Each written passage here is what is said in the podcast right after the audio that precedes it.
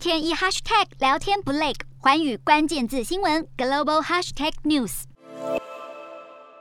在疫情搅局和西方部分国家外交抵制之下，北京冬奥四号晚间在中国国家体育场鸟巢举行历时两小时的开幕典礼。俄罗斯总统普京亲自到场支持，而国际奥会主席巴赫则在演讲中呼吁各国放下纷争。本次冬奥开幕会由2008年北京夏季奥运会担任总导演的国际知名导演张艺谋再次操刀，暖场表演竟是中国民众都熟知的广场舞，众多孩童、青年、妇女都登场献舞，场面相当盛大。开幕日恰逢节气立春，张艺谋在会前透露，会以万紫千红总是春呈现冬奥主题，一起向未来。各国代表队引导告示牌以雪花造型亮相，台湾代表队排在第十一位进场。除了男子滑雪选手何品瑞与竞速滑冰女将黄玉婷两名掌旗官之外，还有中华奥会秘书高富奇出席。运动员入场后，举牌员围成一圈，将小雪花组成巨大的雪花台，大雪花加上缠绕的橄榄。之